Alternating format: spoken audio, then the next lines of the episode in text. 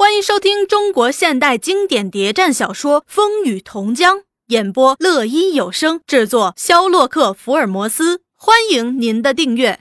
第九十集，大城一直在混乱中。第二天，周维国匆匆从省里赶回来，把所有高级幕僚都骂了，又下命令，把所有追回来的共犯通通给老子秘密的枪毙。老黄住在德记旅社，密切地注意事态发展，外表却轻松愉快。他和老板娘做起亲戚来，认她做干妈，还送了一份不薄的礼。德记旅社给逮了好些旅客，却一直没有碰到他。第三天，他设法找到小林，小林一见面就很吃惊：“老黄同志，你为什么还留在城里？大林、玉华同志都没事儿。”就指天宝娘被捕了，其他情况怎么样？反动派花了多大力气搜捕全城，十一个人已被找回十个，天宝同志一直没有被找到。反动派围了打铁巷也没搜到，只好把天宝娘带走了。老魏呢？我已经和他联系上了，没有事儿。我们正在设法和天宝娘联系。从第一监狱传出的消息，朱大同亲自审问老人家。要他把天宝同志交出来，他老人家还不知道天宝同志逃脱呢，一听就张嘴笑了，说老天保佑，陈家不会绝后了。反动派打他，他只有一句：要打要杀由你，我反正什么也不会说。老黄听了非常感动，他留了个口信给大林：敌人是不甘失败的，要加倍小心，要打听出天宝同志的下落。并迅速转移，又对小林说：“你不该在那种场合散传单的，太容易暴露了，以后要多注意。”然后才离开。城乡交通又恢复了，乡间的震动也不下于大城，到处都在传说红军便衣已进了城，大劫法场。有人还说红军真像天兵天将，来无影去无踪。有人又说红军的便衣。全是一式黑衣裤，头上扎着红头巾，一排枪打倒了几十个中央军，把犯人背起就腾云驾雾的走了。一致的意见却是中央军不行，只有几个红军便衣便被打得落花流水。说罢，哈哈大笑。老黄沿途走去，有意的搜集群众反应，因此走走停停。凡有人歇足的路亭石摊就停下，心里却在想着这一期农民报内容得好好反映一下。可是当他越近滩头时，越感到气氛不对。有不少人在交头接耳的谈论，谈论什么呢？老黄心内疑惑，问人，人家都听说他是外地口音，都闭口不说，反而都走了。他侧耳偷听。也只是只言片语，只听说抓了人，抓谁了？为什么呀？全没下文，越发困惑。不久，他走进潭头地界，心想还是绕路走妥当，先到顺娘家打听了再说。他沿小路上山，将近松林时，忽见有人叫住他：“老黄同志。”老黄有点意外，却无心避开。只见从刺丛中。钻出来一个人，不是别人，正是汪十五。那汪十五面色仓皇，心神不安，拉住老黄就朝刺丛里钻，开口就说：“老黄同志，你不能再进村了，出事儿了吗？”汪十五当即说出一件非常不幸的事儿：“我和我女人分开两条路，已等了你好几天了。陈聪叛变了。”沈长清、沈渊都被捕了，这是平地雷声。老黄面色大变。老宋和顺娘呢？老宋同志下落不明，顺娘同志，说着就泪如泉涌，牺牲了，像被电触过一样。老黄感到一阵麻木。为什么呀？汪十五抹去眼泪，说来话长。老黄同志，你千万不能再进村了，那儿已经不是我们的地方。有叛徒和反动派住着。我带你到另一个地方去，慢慢的告诉你。”说着，他们就朝青霞山走去。汪十五一直把老黄带到一个人迹罕至的地方，和他对坐着。是这样的，叛徒害人呀！话没说完就放声大哭。原来那陈聪和玉叶有了勾当以后，弄出肚子来了。玉叶几次催陈聪赶快解决，陈聪只一味的在拖延，还想甩开他不管。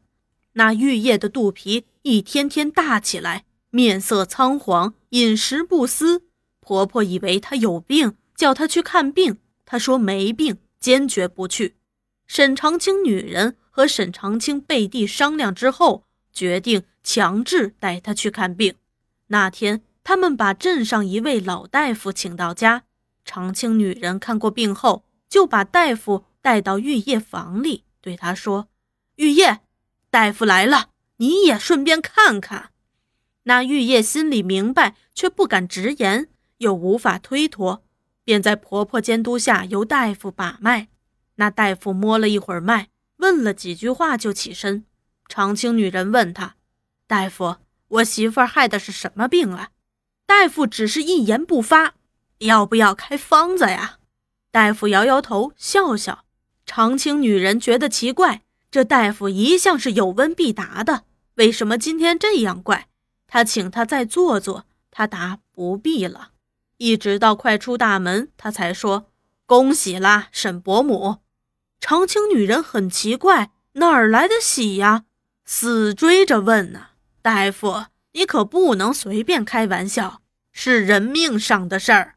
那大夫被迫不过，只好说实话：“沈伯母，你媳妇儿没病，是你快抱孙子了。”沈长青女人当时大出意外，待再问些什么，那大夫已上轿走了。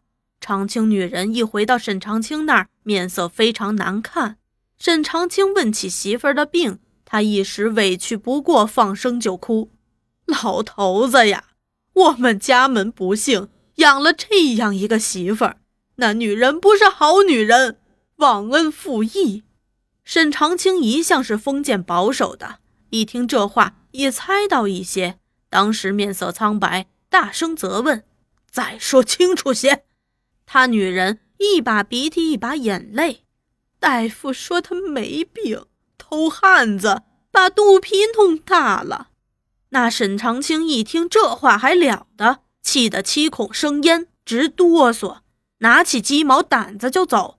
当他推开玉叶的房门，见他还在伤心饮泣。他拴上门栓，开口就骂：“臭婊子，做的好事！”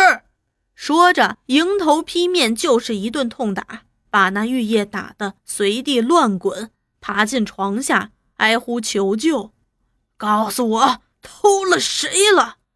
沈长清哪容他躲避，伸出手揪住头发，用力的打，打过又骂，骂过了又打。说不说？不说，你今天别想活了！那金枝玉叶的女人从没挨过这样的痛打，一身都是伤痕，痛不过就把什么都说了。沈长清把女人丫头叫进来，把他所有的金银首饰都给我搜出来。一搜，大部分首饰都不见了。沈长清挥起鸡毛掸子：“我给你的首饰到哪儿去了？”那玉叶跪倒在地，直认不讳。全叫陈聪拿走了。他答应过我和我逃走。沈长清把玉叶锁住，气冲冲地下楼。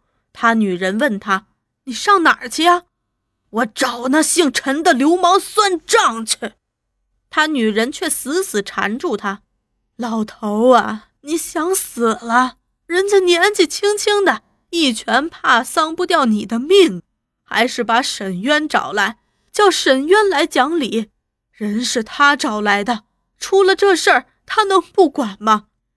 沈长清听了，觉得有理，便派人去找沈渊，务必立即赶过来。那沈渊一听说叔父家出了大事儿，三步并作两步，伏病赶来。